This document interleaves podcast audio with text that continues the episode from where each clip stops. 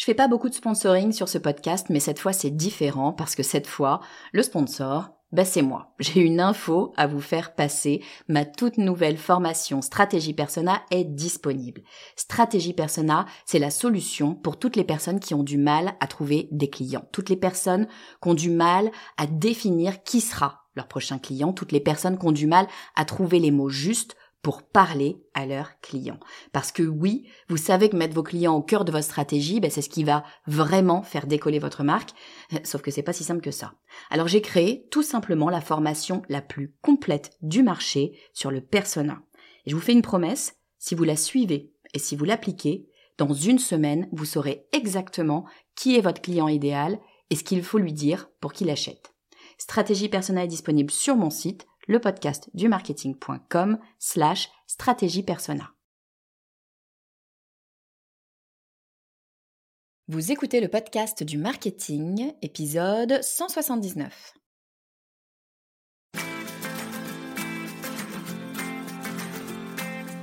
Bonjour et bienvenue. Je suis Estelle Ballot et je suis ravie de vous recevoir sur le podcast du marketing. À chaque épisode, je vous propose d'analyser les techniques marketing qui marchent pas à pas et très concrètement pour développer votre activité. Quand on se lance, la première chose qu'on fait en général, eh ben, c'est de regarder la concurrence, qui ils sont, combien ils sont, ce qu'ils vendent, comment ils le vendent, et puis aussi les moyens qu'ils ont.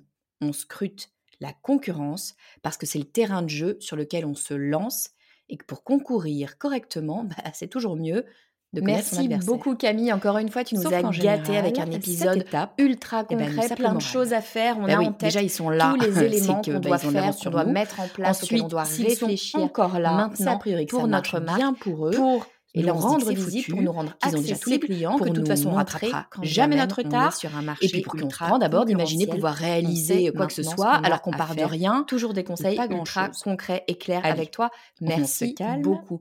Si vous avez aimé cet épisode, si vous aimez le podcast du marketing, eh ben je vous invite à ne pas louper un épisode et c'était la même meilleur moyen pour ne pas louper un épisode, c'est d'être abonné à ma newsletter parce que dans ma newsletter, eh ben, c'est de dire que c'est évidemment, je vous tiens au courant quand un nouvel épisode arrive en plus de ça, d'autres, eh ben, je vous donne pas mal d'autres trucs. Je vous donne un marché où la cadeaux bonus rude et alors qu'ils avaient dans votre boîte mail de moyens. Je vous donne tous euh, les accès à mes événements, les conférences que je peux donner ou les bons plans que je peux avoir. Et, encore heureux. Et eh ben je vous raconte un peu ma vie. Bon, mais je comprends. Je le fais pas. Sur les évidemment pas obligé de me croire. Après tout, envie de le faire. Je pourrais juste vous dire ça. Ma newsletter, c'est un peu chez moi, c'est un peu les copains que c'est possible. Et même un peu pour vous montrer que c'est totalement à votre portée, coulisses finalement du podcast du marketing. J'ai invité quelqu'un qui a vécu si vous avez envie d'en savoir cette situation. Eh bien, il suffit d'aller sur le podcast du marketing Gilardi, la slash newsletter de Maison de Champagne. Vous y retrouvez. Camille est une habituée du podcast du marketing puisqu'elle est déjà venue nous parler de sa technique de test consommateur. C'est un épisode qui vous avait fait beaucoup réagir et aujourd'hui, eh bien, elle vient nous expliquer comment elle a fait pour créer une marque de champagne dans un milieu ultra fermé avec des concurrents établis bah, depuis toujours et qui ont des budgets colossaux. Prenez des notes, elle vous donne tous ces trucs pour qu'on vous remarque, qu'on vous essaie et qu'on vous adopte. Alors c'est parti, je vous propose d'accueillir tout de suite Camille Julien Gilardi.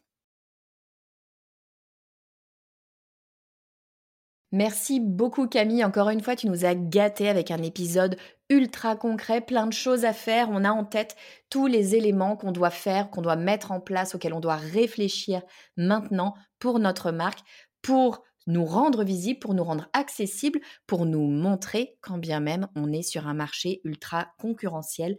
On sait maintenant ce qu'on a à faire. Toujours des, conseils ultra concrets et clairs avec toi. Merci beaucoup. Si vous avez aimé cet épisode, si vous aimez le podcast du marketing, eh ben, je vous invite à ne pas louper un épisode. Et le meilleur moyen pour ne pas louper un épisode, c'est d'être abonné à ma newsletter parce que bah, dans ma newsletter, évidemment, je vous tiens au courant quand un nouvel épisode arrive. Mais en plus de ça, eh ben, je vous donne pas mal d'autres trucs. Je vous donne tous mes cadeaux bonus. Vous les recevez directement dans votre boîte mail. Je vous donne tous euh, les accès à mes événements, les conférences que je peux donner ou les bons plans que je peux avoir. Et puis, eh ben, je vous raconte un peu ma vie parce que je le fais pas sur les réseaux sociaux. C'est un choix de ma part. J'ai pas envie de le faire. En revanche, ma newsletter, c'est un peu chez moi, c'est un peu les copains.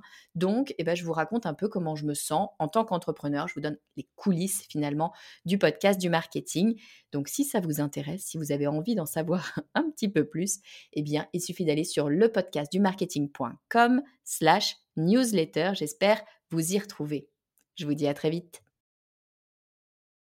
Bonjour Camille, bienvenue sur le podcast du marketing. Bonjour Estelle, avec plaisir pour être là.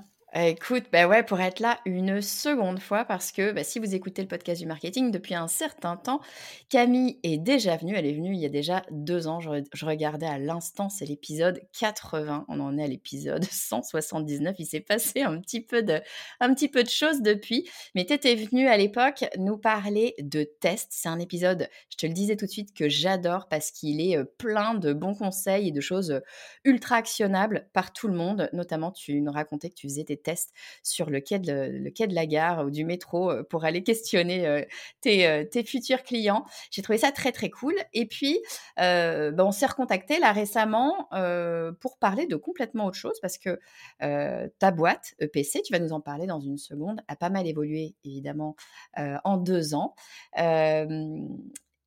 Et on avait envie de parler d'un sujet qui est un petit peu le saint graal de tout le monde, je pense, en tout cas de toutes les personnes qui écoutent ce, podcast.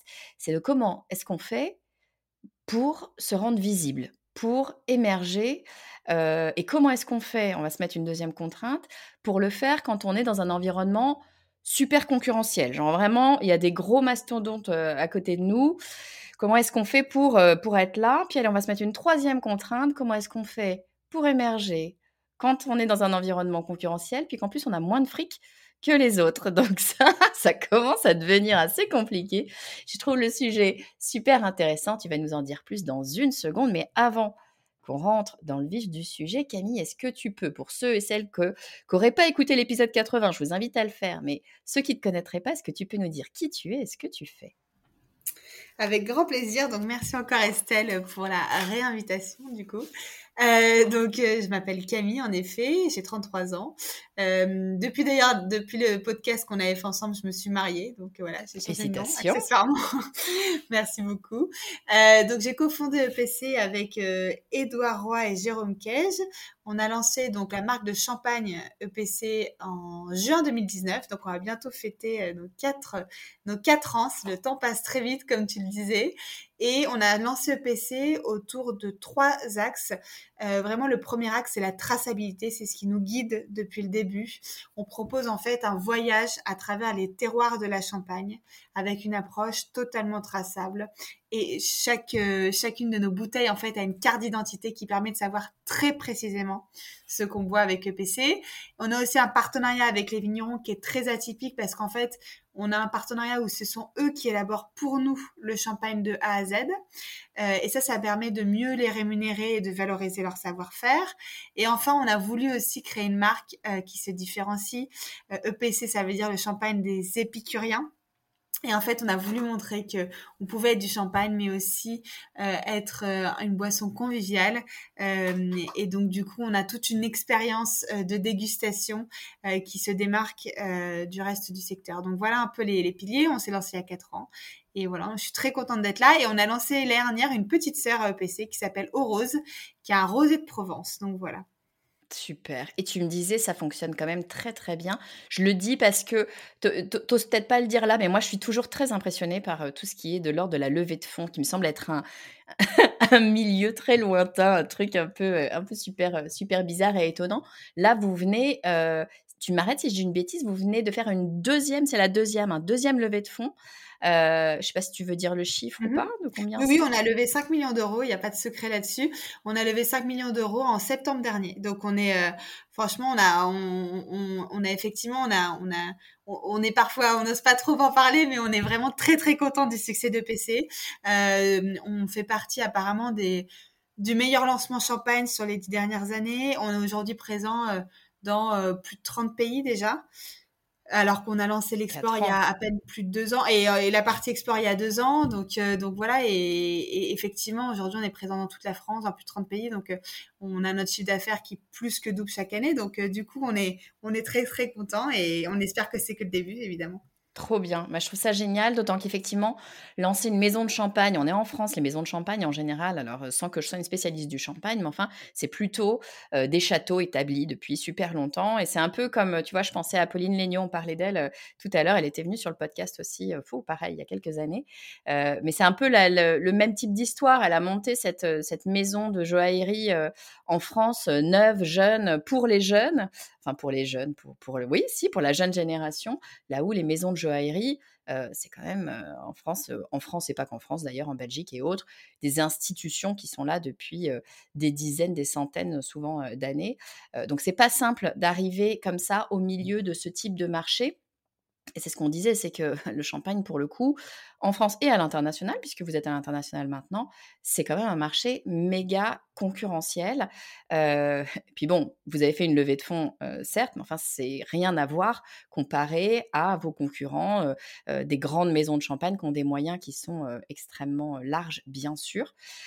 ma question, du coup, c'est ma question à 100 000, hein, comment est-ce qu'on fait pour émerger dans ce milieu super concurrentiel quand on a, envie de dire, quand on n'a pas d'argent. 5 millions, c'est un peu d'argent, mais comment est-ce qu'on fait quand on a moins d'argent que les autres? Parce que c'est pas vraiment une question d'argent, c'est vraiment une question de comment est-ce qu'on se place par rapport aux autres. Donc je le dis pour les gens euh, qui, nous écoutent, il y a des gens qui vont me dire non mais attends 5 millions, moi si j'avais 5 millions, ok c'est la fête, pas de souci. Oui mais euh, encore une fois, il faut vraiment regarder en fonction des gens qu'on a, en, a en face de nous. Donc je pense que ce que tu vas nous dire, à mon avis, te connaissant, ça va pouvoir s'appliquer à, plein plein de marchés différents. Comment est-ce que vous faites, vous, chez EPC, pour émerger au milieu de tout ça? C'est une effectivement très bonne question. effectivement, quand tu dis 5 millions, je pense que c'est bien de le préciser. C'est pas comme si on investait 5 millions d'euros en marketing. Euh, voilà, c'est vraiment. Et, l'idée, c'est d'être de, de, rentable euh, très rapidement. Donc, euh, donc, du coup, vraiment, ces 5 millions, c'est pas du tout du, budget marketing en soi. Et donc, on reste. l'idée, c'est d'avoir d'avoir d'être le plus impactant possible avec un budget marketing qui reste limité, très clairement. Et du coup, il y a plusieurs choses, euh, effectivement, pour moi, pour répondre à cette question. Et je vais essayer d'être le plus concrète possible. Donc, euh, tu me dis si besoin de, préciser. La, première, je pense, et ça va de soi, c'est de se différencier. Euh, quand on a lancé, en fait, tout, tout au début du projet EPC, en fait, on s'est assis autour d'une table avec Edouard et Jérôme. Et on a regardé toute la chaîne de valeur du marché euh, du champagne, que ce soit l'aval, la production, ensuite la commercialisation, ensuite la communication. On a regardé tout ça et on s'est dit, voilà, qu'est-ce qu'on peut changer sur tout la chaîne de valeur? Et ah. je pense que souvent, on pense, tu vois, on pense souvent, euh, différenciation, ça va être que, par exemple, bah, communication marketing, par exemple. Euh, je suis bien placée pour le savoir parce que je l'ai pas précisé, mais je suis directrice marketing en l'occurrence.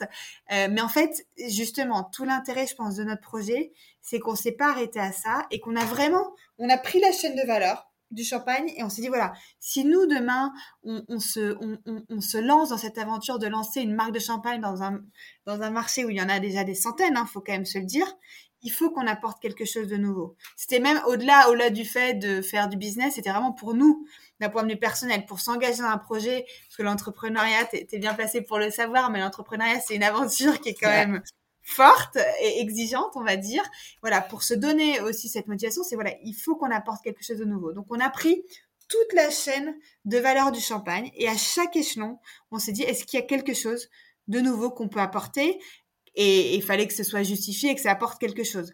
Donc effectivement, tu vois toute la partie sur la production, on a, on a un modèle de collaboration qui est vraiment différent avec les vignerons. Donc, c'est pour te donner des exemples, mais vraiment sur chaque échelon de la chaîne de valeur, on a, on a apporté la, la, la commercialisation, on allé vraiment digitaliser les choses par rapport à ce qui se fait qui reste très traditionnel dans l'ensemble du marché. Et sur la communication, bien évidemment, on a voulu aussi créer une marque différente. On s'appelle EPC, comme je le disais. EPC, ça veut dire épicurien. Euh, rien que le nom, en fait, c'est un marqueur fort de différenciation parce qu'on est dans un marché où toutes les autres marques quasiment sont des patronymes. On est mhm. toujours sur le nom de quelqu'un. Euh, quand vous pensez à une marque de champagne, c'est le nom de quelqu'un. Et euh, du coup, nous, on est une des premières marques, la première marque à, à pas être, pas avoir le nom de quelqu'un. Donc déjà, ça c'était le premier, la première chose. Et en fait, se différencier, ça veut aussi dire quelque part prendre le risque de ne pas plaire à tout le monde. On a, et ça, je pense que c'est important, je pense, de l'avoir en tête parce que si on veut plaire à tout le monde, si on veut être trop, trop consensuel, finalement, c'est impossible d'émerger. Donc euh, là, on a eu une première identité euh, visuelle au lancement qu'on a ajustée bah, il y a six mois. Et on avait, on avait choisi d'avoir une identité de marque, une bouteille qui était volontairement polarisante. On savait, dès le départ, hein, on savait que le design de nos bouteilles ne plaisait pas à tout le monde. D'ailleurs, c'était pas forcément notre design qui nous, qui nous plaisait le plus à nous, mais on savait aussi que c'était celui qui va aller susciter une réaction systématiquement, susciter une émotion. Et je pense que c'est hyper important de garder ça en tête quand vous vous lancez dans un marché qui est concurrentiel, de ne de pas perdre de vue cette, cette émotion que vous devez susciter chez la personne en face. C'est vachement intéressant ce que tu dis à, à, deux, deux, aspects. Euh, le terme émotion, j'y reviens dans une seconde, et le fait de pas plaire à tout le monde. Euh, parce que ben, on a envie de faire exactement l'inverse. Quand on se dit non mais attends, je suis sur un marché ultra concurrentiel, en face de moi j'ai des gros machins, ben, je vais essayer de... On se dit, ils vont me laisser les miettes. Le premier truc que tu te dis, c'est bah déjà, si je chope des clients, je serais déjà bien contente de récupérer un peu ceux qui veulent pas aller chez les grands mastodontes, etc. Donc, le premier réflexe logique, c'est de se dire il faut que je fasse un truc qui va réussir à plaire à toutes les personnes qui, en fait, bah, que je vais réussir à attraper au vol parce qu'ils essayent quelque chose, ils changent, ils machin. C'est exactement ce qu'il faut pas faire même si ça paraît être le premier, voilà, le, premier mouvement le plus, cohérent. Mais je pense que tu as totalement raison. C'est exactement ce qu'il ne faut pas faire parce que c'est ce qu'on dit d'ailleurs tout le temps en marketing. Hein, c'est que si tu es trop large, en fait, tu, tu, plais à tout le monde et tu plais à personne. Et donc, tu as intérêt à aller te différencier. Tu plairas pas à tout le monde. Mais au moins, tu vas susciter quelque chose. On va te voir, on va te remarquer et tu vas, et ça c'est ton deuxième point que je trouve super intéressant, susciter une émotion qui peut être j'adore, je déteste, ou c'est super beau, c'est super moche. Tu vois, tu le disais, la, forme de la bouteille que vous avez choisie, elle est différenciante. C'est pas forcément celle que toi, en tant que personne, Camille, t'aurais choisi de, de, pur goût, mais à la rigueur, c'est pas ce qu'on lui demande à cette bouteille. Ce qu'on lui demande, c'est de de surprendre, d'attirer l'œil certainement, et puis de, créer une émotion de j'aime, j'aime, j'aime pas, j'adore, je déteste. Euh, tant pis, on perdra ceux qui détestent la bouteille, peut-être, peut-être même pas d'ailleurs, mais peut-être qu'on les perdra. Mais en tout cas, tu vas créer quelque chose, et on le sait, c'est l'émotion, ça je le répète tout le temps, mais il y a vraiment quelque chose à entendre là-dessus, c'est l'émotion qui génère l'action dans le cerveau. On va faire un choix, encore une fois, un, acte d'achat, c'est pas autre chose qu'un choix. Euh, de choisir une bouteille de champagne, c'est pas autre chose qu'un choix. Donc on va faire un choix sur une émotion, pas sur du rationnel. Et effectivement, euh, eh ben, ça peut être euh, tout simplement la forme d'une bouteille qui va c'est peut-être pas le seul argument. Hein, je ne suis pas du tout en train de dire que quand on choisit une bouteille de champagne, c'est plus complexe que ça, bien sûr.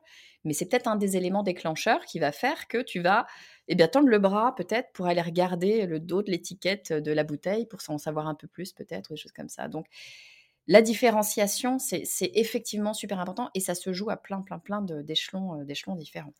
Effectivement, et pour rebondir sur ce point de l'émotion, en fait, nous, aujourd'hui, chez EPC, on fait pas, quasiment pas de vente B2C direct.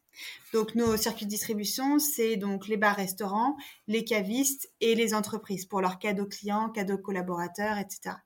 en fait, on pourrait se dire, bah, on parle finalement qu'avec des professionnels en direct. Donc, si c'est des professionnels, ils vont juger en toute rationalité.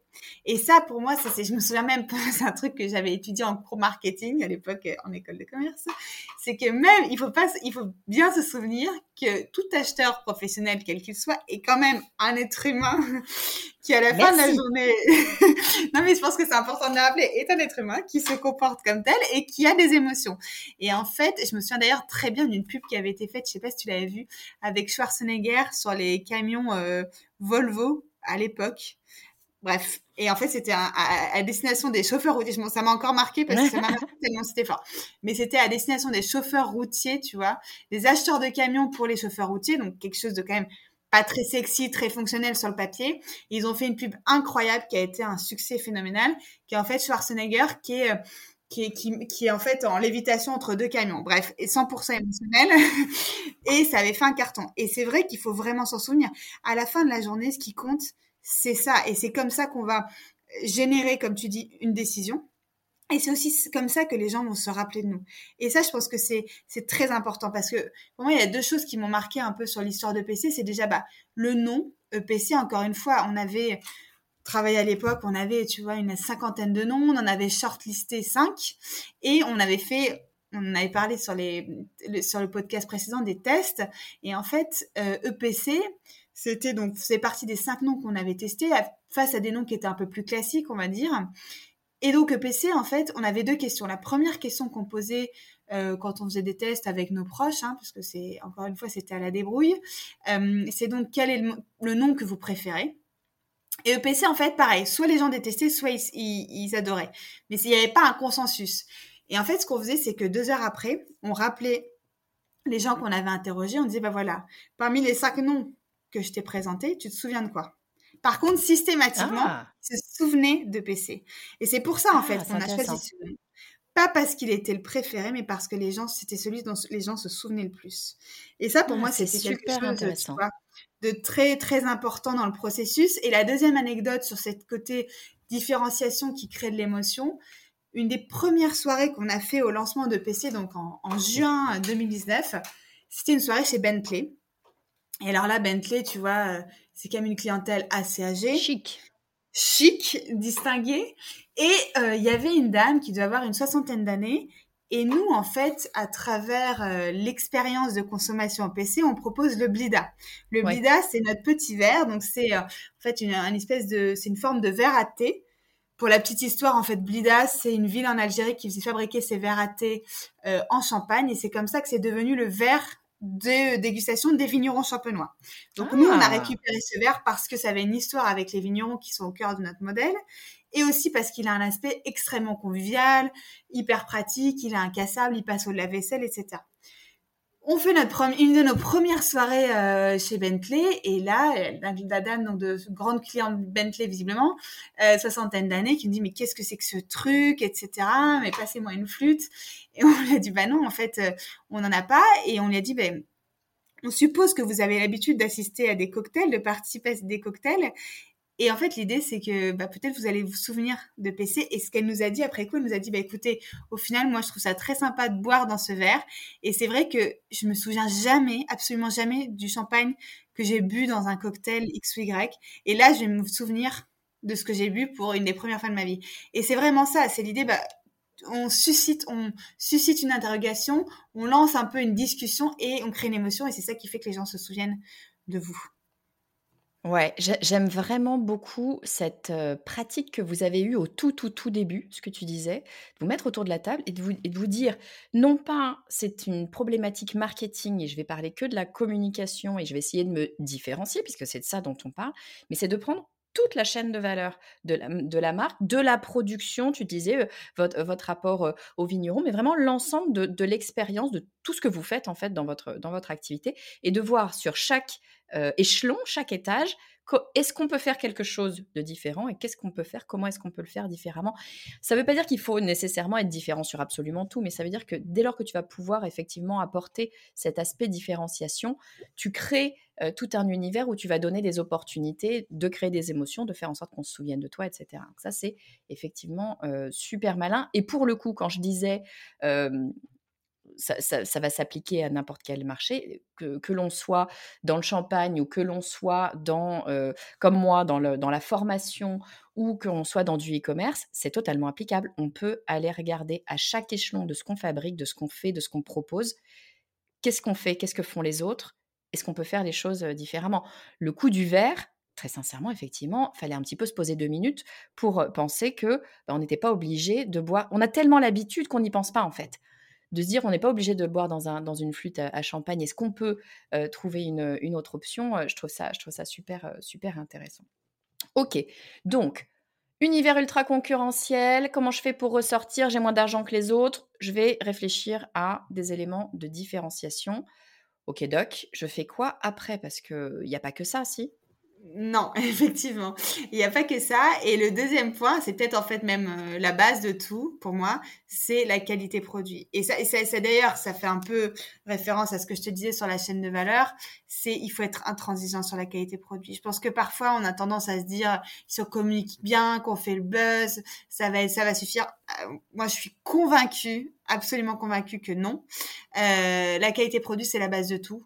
Euh, et, c'est valable pour tous les produits, même quand tu fais, comme tu dis, quand tu fais une formation, si tu fais une communication LinkedIn qui va faire un buzz pas possible, tu vas avoir des gens qui vont venir sur ta formation, mais si derrière euh, les, gens ne sont pas convaincus, ça va, ça va pas durer dans le temps. Donc pour durer dans le temps, et nous sur le champagne, on est sur des marchés qui sont là, c'est un marché qui est là depuis des, centaines d'années. Donc il faut vraiment durer, on n'est pas là pour euh, euh, venir euh, deux ans, faire pareil nous et s'en aller. Donc la qualité produit pour moi, c'est toujours, toujours se souvenir de l'essentiel. et nous, tu vois, ça chez EPC, c'est quelque chose sur lequel dès le départ, on a été intransigeant. quand on sélectionne nos vignerons partenaires, si on a le moindre doute sur leur capacité à répondre à notre cahier des charges de traçabilité, on va, on, ne collabore pas avec eux, euh, même si tu vois, ça pourrait nous, nous ouvrir des portes par d'autres côtés. On ne, on ne va jamais, jamais prendre des risques sur la qualité produit et, et tu vois, on va aussi beaucoup beaucoup évaluer notre qualité à travers notamment bah, tous les concours. Vivino aujourd'hui tu as Vivino qui est très fort pour évaluer avec des notes. Donc on était tu vois numéro un sur Vivino en 2021 on a ah, eu beaucoup de médailles dans ouais ouais dans tous les concours euh, viticoles. Donc euh, voilà ça c'est pour moi le deuxième le deuxième le deuxième point c'est en fait, si la qualité est au rendez-vous, ça c'est indispensable et c'est ça qui va permettre aussi de générer du bouche à oreille. Parce que quand vous avez moins de moyens, c'est très important de générer du bouche à oreille parce que le bouche à oreille finalement, c'est vos clients qui font de la pub gratuitement pour vous. Les meilleurs commerciaux du monde. Exactement. Et, les meilleurs commerciaux, en plus, ils sont gratuits. Donc, euh, donc, euh, donc c'est, et donc ça, il faut vraiment, vraiment ne pas l'oublier. Donc, pour moi, ce serait le, deuxième point euh, pour se différencier. Ouais, c'est intéressant que tu en parles parce que quand tu le dis, ça paraît évident. On se dit tous, bah oui, euh, euh, t'es gentil, Camille, évidemment, il faut faire de la qualité.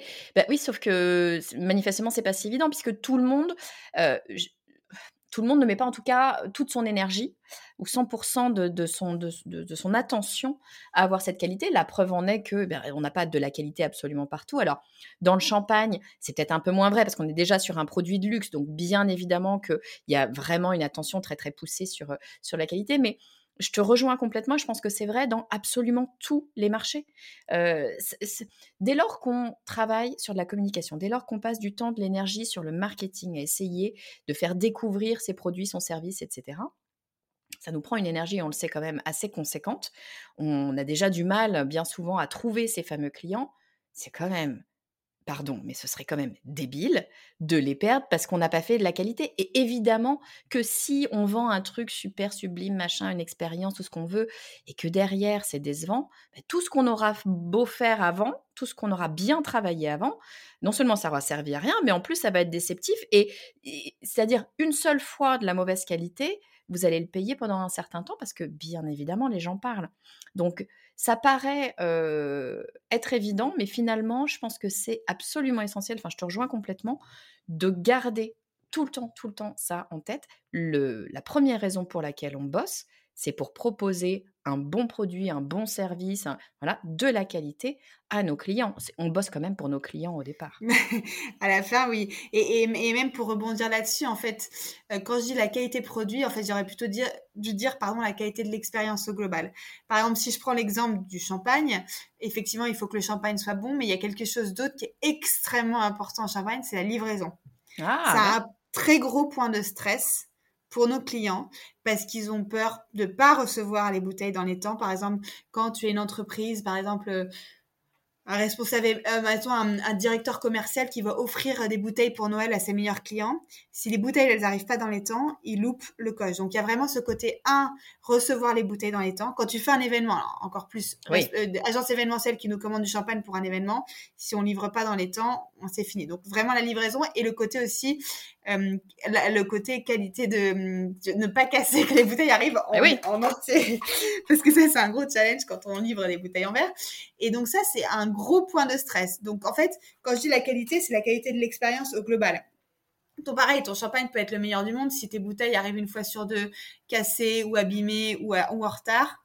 tu loupes, tu loupes le sujet. Donc, et ça, pareil, nous, c'est quelque chose qu'on qu'on étudie vachement, enfin, vraiment intensément. C'est-à-dire qu'à tous nos clients, tous nos clients, on va leur envoyer une petite enquête de satisfaction.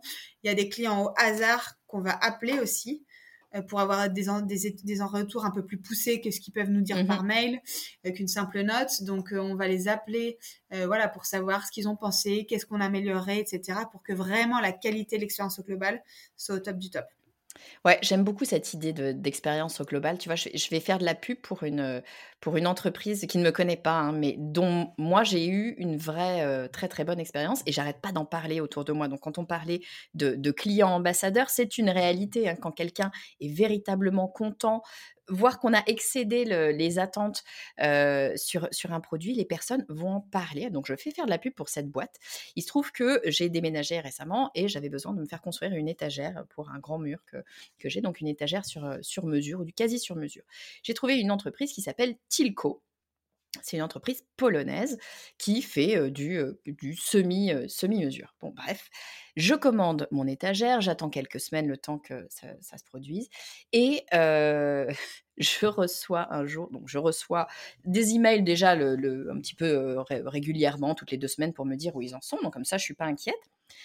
Arrive le jour de la livraison. Le jour de la livraison, c'est un monsieur qui, je m'attendais à ce que ce soit livré par, je ne sais pas, un transporteur lambda. Non, c'était un monsieur de la société Tilco qui venait de Pologne exprès, alors pas que pour moi, hein, j'ose espérer que bien sûr il faisait une tournée en France, mais qui venait depuis la Pologne, on a discuté un petit peu, ça faisait quand même 48 heures qu'il était sur la route, ce brave homme. Ce monsieur me livre très gentiment mes cartons, il y en avait un petit paquet, hein, c'était une très grosse étagère, donc il y avait, je sais pas, une, une vingtaine de cartons, il me livre mes cartons un par un, je lui propose de l'aider, mais non madame, jamais surtout pas il me met tous les cartons, il les dispose, il fait très attention de, de bien les disposer. Il pense, et là j'ai trouvé ça, c'est vrai, c'est les petits détails, hein.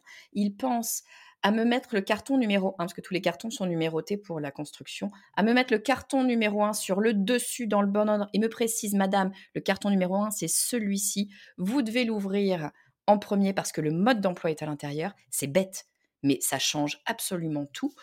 Euh, et alors là, je n'ai pas bien compris le pourquoi du comment, mais n'empêche que ça m'a ça m'a surprise et ça m'a et ça m'a marqué. Je lui propose un, pourboire, ça me semblait quand même être juste la moindre des choses. Et là, presque offusqué, il me dit non, madame, moi je ne suis pas de ce genre de personne.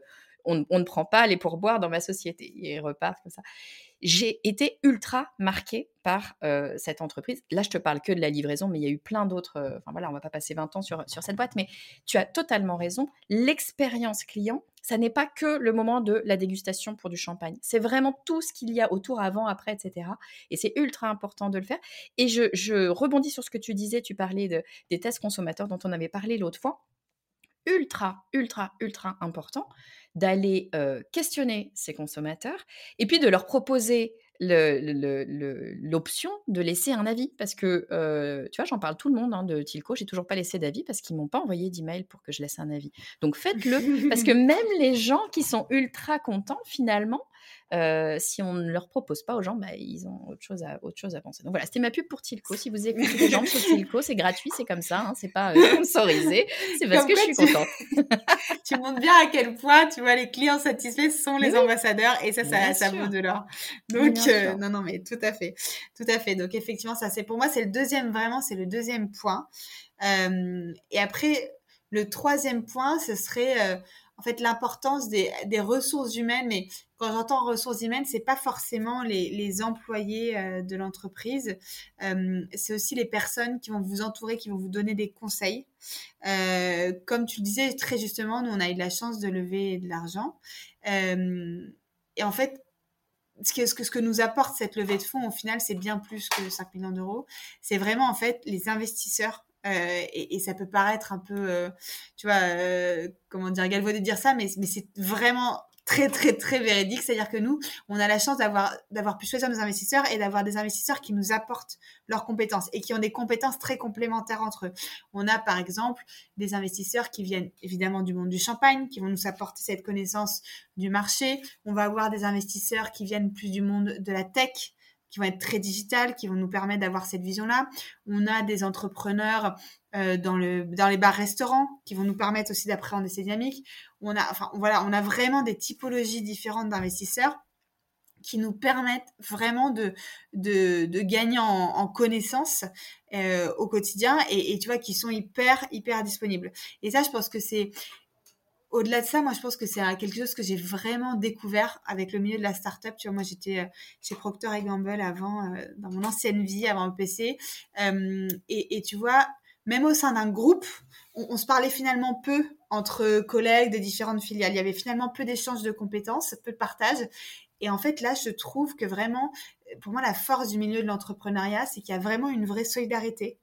Euh, moi, ça m'arrive très souvent quand je pense à des projets, à des nouveaux projets qu'on n'a pas encore exploités, pour gagner en compétences, de chercher quelqu'un sur LinkedIn et lui dire, bah voilà, euh, j'ai vu que tu travailles là-dedans, moi j'essaie de me former là-dessus, est-ce que tu aurais une heure à m'accorder? Et on me contacte aussi, euh, et, moi je suis toujours ravie, et les personnes en face sont enfin, toujours hyper disponibles euh, pour me répondre, et ça c'est vraiment, pour moi, ce sera un conseil, c'est déjà, bah, si vous avez la chance d'avoir des investisseurs, ne choisissez pas uniquement en fonction de l'argent. Ça, c'est la première chose. La deuxième, c'est, servez-vous du, réseau euh, entrepreneurial de LinkedIn? C'est vraiment un, un, outil très puissant pour aller, euh, voilà, euh, avoir, euh, obtenir des informations que vous n'avez pas forcément, euh, échanger des compétences. Et après, quand vous vous recrutez, c'est l'attention que vous portez au recrutement, c'est c'est tellement tellement important. Les premières personnes qu'on embauche dans une aventure entrepreneuriale, c'est nous aujourd'hui on a de la chance qu'on a très peu de turnover chez PC.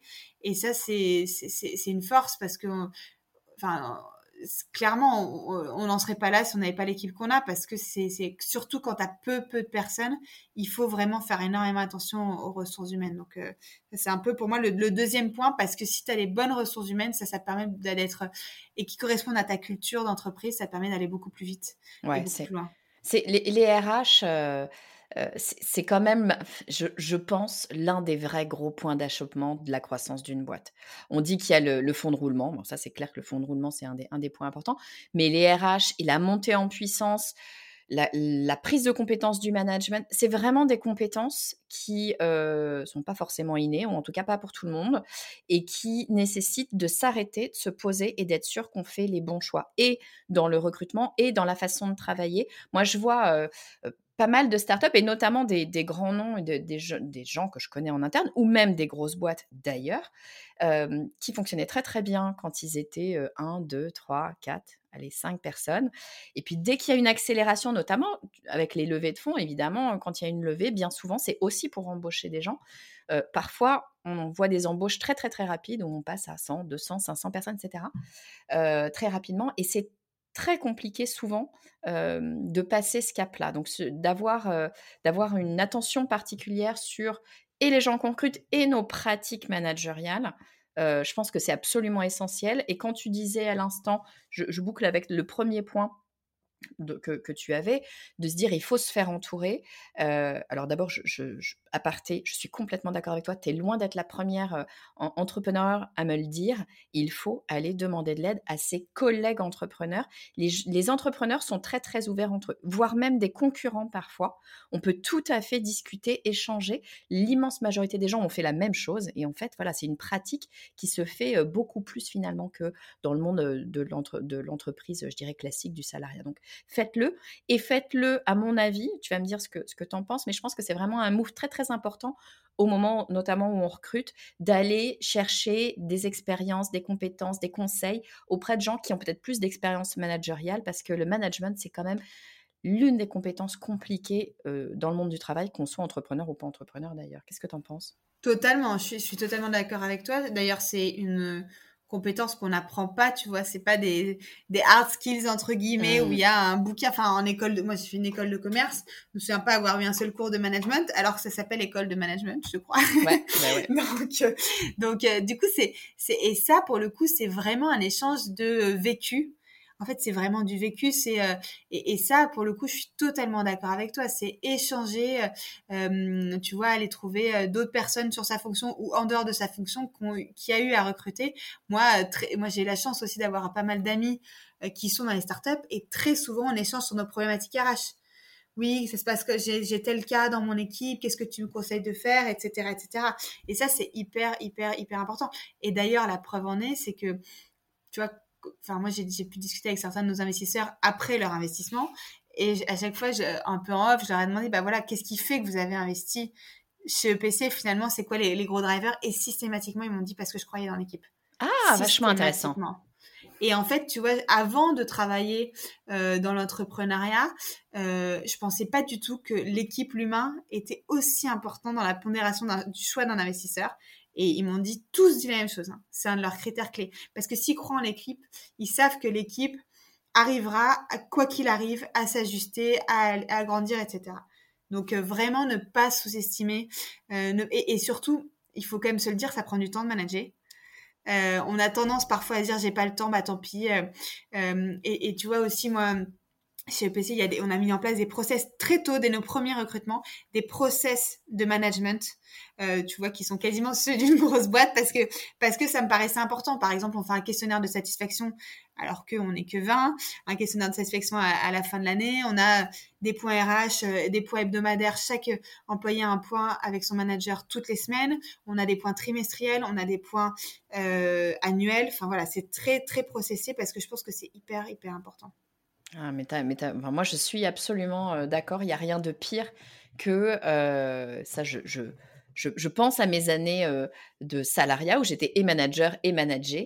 je pense qu'il n'y a rien de pire que d'être dans le flou et de pas avoir accès à ton manager ou ton N plus 2 ou ton N plus je sais pas combien, peu importe, pour avoir une, réponse à, tes questions managériales et d'avoir ces points-là. Ça, paraît très processé, j'allais dire, bah, ça, ça doit venir de chez Procter Gamble, là, d'avoir des points réguliers. bah ouais, non mais j'imagine. Mais cela dit, c'est un, un, véritable atout, c'est que tu sais que tu peux probablement aller voir ton manager demain si tu n'as pas un point, c'est pas la question, mais si l'opportunité ne se présente pas, tu sais qu'il y a un moment donné qui est pas loin où tu vas pouvoir avoir ton mot à dire. Et ça, ça rassure évidemment la personne et ça permet d'avancer et d'éviter surtout de, tu sais, de ruminer un truc qui va pas, parce qu'on est tous humains et que parfois on ne sait pas communiquer, on ne sait pas dire les choses. Il faut avoir l'opportunité de, pouvoir, de pouvoir en parler. Et dans l'entrepreneuriat, tu vois, tellement, es tellement un peu dans un rouleau compresseur et en fait, si pour moi, si tu te fixes pas des garde-fous, tu peux oublier et parce que tu as 50 000 autres sujets à traiter pareil. Et je dis en entrepreneuriat, en fait, c'est dans la vie active en général. Hein. Il n'y a pas que les entrepreneurs qui travaillent en France, loin de là. Mais du coup, je pense que c'est pour ça que c'est important, voilà, d'avoir des garde-fous sur ce point qui est crucial, qui est vraiment les ressources humaines. Carrément, carrément. Alors, il y a les ressources humaines. Euh, bon, moi, il y, a un sujet quand même que j'aime bien, c'est le digital. Est-ce que vous, est-ce que vous avez fait des choses particulières d'un point de vue digital, est-ce qu'il y, a des choses qui vous, aident à, sortir du lot? Tout à fait. Euh, tu vois, quand je te disais qu'on a vraiment étudié toute la chaîne de valeur, euh, on a donc étudié notamment la commercialisation et la partie logistique. Euh, et en fait, à chaque fois, donc, on s'est dit qu'est-ce qu'on peut apporter? Et on s'est rendu compte que, notamment, si je prends l'exemple de la partie logistique, en Champagne, comme je te disais, c'est capital, hein, parce que voilà, il y a toute cette dimension livraison, euh, etc., stockage, euh, approvisionnement. Et en fait, on, s'est rendu compte très vite qu'on perdait énormément de temps sur des, hum, tâches à très faible valeur ajoutée. Euh, parce que les, les, connexions avec les entrepôts ne se faisaient pas bien, parce que, etc., etc. Et en fait, on a créé, euh, à, la, à, la, à, la, base, c'était vraiment pour répondre à ce besoin-là, on a créé notre propre outil digital qui nous permet d'optimiser sur la partie logistique toutes les euh, petites tâches à faible valeur ajoutée, de gagner énormément de temps. Donc euh, aujourd'hui, tu vois, tu as besoin de deux fois moins de personnes qu'il y a deux ans pour traiter quatre fois plus de commandes. Donc c'est pour te donner le, ah ratio de ah l'impact que ça peut avoir. Euh, donc vraiment, donc voilà, de créer cet outil qui nous permet d'optimiser sur toute la partie logistique euh, toutes les tâches à faible valeur ajoutée. Sur la partie euh, marketing, on a vraiment aussi digitalisé toute la connaissance client. On a un, un CRM qui est extrêmement précis et ça, ça nous permet aussi d'avoir en fait, euh, parce qu'on a une très bonne connaissance de nos clients, d'avoir les offres les plus personnalisées possibles selon nos clients et du coup d'être le plus pertinent possible et d'avoir du coup un très bon bah, taux de conversion et de taux de satisfaction client. On en revient à la satisfaction client. Donc on a vraiment euh, développé donc le digital sur la partie vraiment connaissance client. Et ça c'est ça a l'air de rien, mais euh, sur le marché des vins et spiritueux c'est ça reste quand même assez traditionnel et donc on s'est vraiment démarqué là-dessus. Donc sur la partie connaissance client, sur la partie logistique comme je disais, sur les tâches à faible valeur ajoutée et sur la partie commercialisation, on a mis tout en place aussi pareil, euh, voilà toute une, une digitalisation de la partie commercialisation pour que les commerciaux puissent être beaucoup plus efficaces euh, dans le suivi de leurs clients, dans le suivi de leurs prospects et, euh, avoir effectivement des performances euh, améliorées. Donc oui, le digital pour nous, a été, c'est essentiel. c'est essentiel parce que, comme je te disais, ça nous permet de d'avoir des clients encore plus satisfaits parce qu'on est encore plus pertinent euh, et de gagner du temps parce que c'est aussi l'essence quand même d'une startup, c'est de pouvoir gagner du temps sur les tâches à faible valeur ajoutée pour pouvoir se concentrer sur ce qui a de la valeur ajoutée, ce qui est donc on le disait sur la qualité produit, la qualité de l'expérience, la qualité de notre communication globale, etc. Génial, j'adore j'adore cette idée de et gagner du temps et de gagner en, connaissances clients, fournisseurs, logistique, etc., d'aller d'aller finalement plus loin, plus en plus en détail, plus euh, vraiment euh, euh, des choses très très très précises. Topissime. Écoute, on a déjà fait un joli tour. Est-ce que tu as un dernier un dernier point peut-être pour nous aider à nous différencier? Bah, je pense que le dernier point, et ça fait un peu écho à ce dont on avait parlé la dernière fois, c'est toujours, toujours, toujours se remettre en question. Euh, je pense que ce qui était vrai il y a trois ans est pas forcément vrai euh, aujourd'hui. Euh, et, et, pour ça, pour moi, je crois énormément dans les tests. On en avait parlé, mais vraiment, voilà, chez PC, les tests, c'est le cœur du sujet. On dit toujours notre avis ne vaut rien, seul celui des consommateurs compte. Et on va donc, comme je le dis, en fait, souvent on a tendance à se dire, encore une fois, on n'a pas les moyens d'aller faire appel à un institut de sondage, donc on n'aura pas ces euh, learning-là, alors que c'est totalement faux. On a tous, euh, euh, on a tous une base de connaissances qui est hyper importante, qui s'appelle nos clients, qui peuvent à la fois, comme on le disait tout à l'heure, être nos meilleurs vendeurs, mais aussi nos meilleurs apporteurs de connaissances. appeler un client, ça coûte rien. En plus, la personne se sent valorisée parce qu'elle a l'impression qu'on prend en compte, enfin, elle a l'impression, elle se rend compte qu'on prend, exactement, qu'on prend son avis en compte. Euh, donc ça, appelez, moi, mon conseil, c'est vraiment, surtout tout au début, appelez vos clients et même après, continuez d'appeler vos clients, de comprendre ce qui va pas, ce qui va bien. C'est aussi important aussi parfois de se dire ce qui va bien, euh, parce qu'on a toujours tendance à se concentrer sur ce qui va hein. pas. Voilà. donc voilà, appelez vos clients, euh, continuez à vraiment étudier le marché, à faire, voilà, euh, de la veille sur les innovations, etc. Toujours se remettre en question. Et tu vois, régulièrement, euh, ah, bah, avec mes associés et le reste de l'équipe, on se repose sur toujours cette histoire de chaîne de valeur. Et à chaque fois, on se dit, voilà, est-ce que là, on est là où on devrait être? Est-ce qu'on peut pas aller encore plus loin? Est-ce qu'il n'y a pas de nouvelles choses qu'on peut mettre en place? Euh, Voilà. Et, je pense que ça, c'est très important de jamais se reposer sur ses lauriers finalement. Et puis, quitte à aussi prendre des risques, hein, il faut accepter, comme je disais tout au début, pour se différencier, pour émerger, de prendre des risques et, euh, et du coup de se remettre en question euh, régulièrement. Écoute, j'adore. Je vais essayer de faire un petit résumé de, tout ce que tu viens de nous dire euh, euh, là, Camille. Donc, bah, de quoi on parle? On parle du sujet, euh, de la grande question que absolument tout le monde me pose en général. C'est mais comment est-ce que je fais pour être visible? Comment est-ce que je fais pour que mes clients, mes futurs clients sachent que j'existe? Et puis comment je fais pour faire ça au milieu de toute la concurrence qu'il y a autour de moi? Et de la concurrence, il y en a en l'occurrence dans le cas de PC, c'est une sacrée concurrence. Alors toi, ce que tu nous dis, c'est premier point, on va travailler la différenciation. Et cette différenciation, tu nous le disais à l'instant, c'est pas seulement de la différenciation d'un point de vue marketing, communication, comme on l'apprend en école de commerce, hein, de façon assez classique. C'est vraiment de se poser, de prendre toute la chaîne de valeur toute l'expérience et de vos clients, mais pas que de vos clients, de, euh, du travail avec les fournisseurs, etc. Vraiment tout le travail qu'on va proposer et regarder quelles sont les choses qu'on peut faire différemment. On décide après de les faire ou de pas les faire, mais en tout cas d'aller regarder vraiment à, tous les étages comment est-ce qu'on peut faire les choses différemment. Deuxième point que tu dis, tu disais ça pourrait être le premier tellement il est euh, évidemment extrêmement important, c'est de s'assurer d'avoir systématiquement une qualité produit au top parce que ça sert à rien d'aller se casser la tête à trouver des clients euh, pour qu'ils soient déçus après. Enfin, ça paraît vraiment évident comme ça, sauf que les choses évidentes qu'on a tendance à oublier tout le temps. Donc, véritablement, avoir un point très, très, très, très fort sur la qualité. Tu le disais, si j'ai un seul doute, ou avec tes, associés, si vous avez un seul doute sur la capacité potentielle d'un fournisseur à répondre à votre cahier des charges, vous, vous ne travaillez pas avec cette personne. C'est vraiment la qualité prime sur absolument tout. Troisième point, c'est les ressources humaines. Les ressources humaines, tu l'as regardé sous deux angles. Le premier angle, eh bien, c'est les personnes qui vont pouvoir venir vous conseiller, en l'occurrence vous, vos investisseurs, mais ça peut être aussi d'aller rechercher des informations auprès de collègues entrepreneurs, tout simplement. Tu disais, toi, que tu utilisais LinkedIn pour aller contacter des gens que tu connais pas, mais qui travaillent sur un sujet que tu souhaites explorer. Tu demandes 20 minutes, un quart d'heure, 20 minutes, une demi-heure, une heure du temps de la personne. Et en fait, les gens le font, le donnent parce que bah, ils sont bien contents aussi de pouvoir aider quelqu'un et parce que l'entrepreneuriat, c'est aussi ça. On est tous un peu dans la débrouille, j'allais dire au début, mais pas forcément qu'au début finalement. Et donc, il faut le faire. Tu es loin d'être la première personne à me le dire. Il y a plein de gens qui le font. Donc, testez, vous verrez que les retours sont très souvent positifs. Et puis évidemment, les ressources humaines, c'est aussi vos équipes quand vous avez commencé à recruter. Attention à ce point de travailler le mieux possible avec les personnes et de leur donner toutes les, tous les moyens de travailler le mieux possible et tous ensemble. C'est pas qu'une histoire d'individualité. Souvent, les RH, on se dit «Ah oui, il faut que je donne tel outil, telle proposition à, à, cette personne, mais c'est pas que ça. C'est aussi de travailler tous ensemble et de créer cet univers-là. C'est loin d'être simple. C'est probablement, on le dit souvent, l'élément le plus difficile dans l'entrepreneuriat, le, salariat, enfin le fait de, travailler en, équipe, c'est compliqué, mais justement, comme ça l'est, il faut lui donner une place, un rôle. Tu le disais, on a tendance à courir, courir, courir parce qu'on a mille choses à faire. Si on ne met pas des garde-fous pour s'arrêter et parler RH, on risque de pas le faire, donc il faut absolument le faire.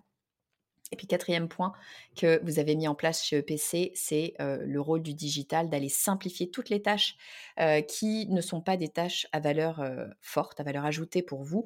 Vous êtes allé créer un système, un, outil digital pour pouvoir eh bien, passer plus vite dessus. On n'est pas obligé de créer nécessairement un outil, mais on peut dès le départ aller regarder qu'est-ce qui peut, qu'est-ce qu'on peut automatiser. Je ne vais pas vous parler d'IA encore aujourd'hui, on en entend parler partout, mais bien sûr qu'il va falloir regarder de ces côtés-là parce qu'il va se passer des choses en cas, de pouvoir gagner du temps pour pouvoir mettre son focus, mettre son attention et son énergie sur eh bien, les, éléments véritablement importants et sur lesquels on va avoir un impact. Et puis la dernière des choses, je suis complètement d'accord avec toi, c'est de se dire qu'il faut se remettre en question tout le temps et se remettre en question, c'est aussi se dire que ben, notre avis c'est pas forcément le bon et que le seul moyen de savoir quel est le bon avis, eh ben, c'est d'aller tester tout ça pour voir eh ce qui fonctionne et ce qui fonctionne pas, ce que ça raconte à nos clients. C'est pas forcément ce que ça nous raconte à nous. Tu le disais, toi, la forme de la bouteille de, champagne EPC, c'est pas forcément celle que toi t'aurais choisie comme ça, mais c'est celle qui convenait pour cette marque, ce marché, ses clients. Donc c'est vers cette bouteille qu'il fallait aller. Voilà, j'ai essayé de résumer en trois minutes tout ce que tu nous as, tout ce que tu nous as dit.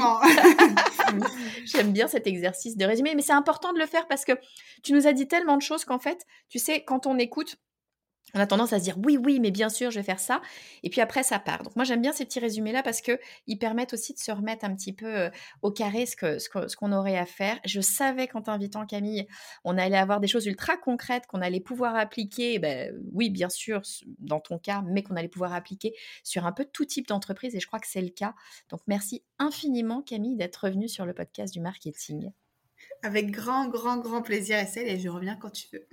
bah écoute, on refait ça dans deux ans, on se remet un épisode. D'ici là, ouais, d'ici là, Camille, où est-ce qu'on peut en savoir plus sur toi, sur les champagnes PC Est-ce que tu as des petites adresses à nous donner? Bien sûr. Alors du coup, bah, déjà sur le site internet, donc epc-champagne.com, sur notre compte Instagram évidemment, epc-champagne, et sur LinkedIn. Euh, donc moi, je vous trouver sur LinkedIn euh, sur Camille Julien Gilardi, et puis vous pouvez évidemment suivre euh, notre page, donc Champagne EPC sur LinkedIn. Parfait. Je remets évidemment tous les liens dans les notes de l'épisode. N'hésitez pas à aller voir tout ça. Merci beaucoup Camille. Merci beaucoup Estelle. Merci beaucoup Camille. Encore une fois, tu nous as gâtés avec un épisode ultra concret, plein de choses à faire. On a en tête tous les éléments qu'on doit faire, qu'on doit mettre en place, auxquels on doit réfléchir maintenant pour notre marque, pour nous rendre visibles, pour nous rendre accessibles, pour nous montrer quand bien même on est sur un marché ultra concurrentiel.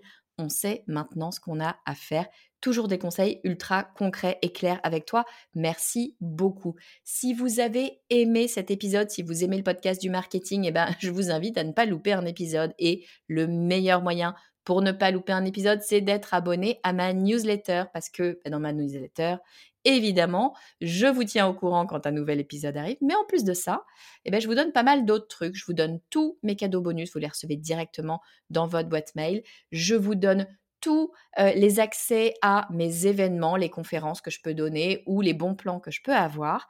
Et puis, eh ben, je vous raconte un peu ma vie parce que je le fais pas sur les réseaux sociaux. C'est un choix de ma part. J'ai pas envie de le faire. En revanche, ma newsletter, c'est un peu chez moi, c'est un peu les copains. Donc, eh ben, je vous raconte un peu comment je me sens en tant qu'entrepreneur. Je vous donne les coulisses finalement du podcast du marketing.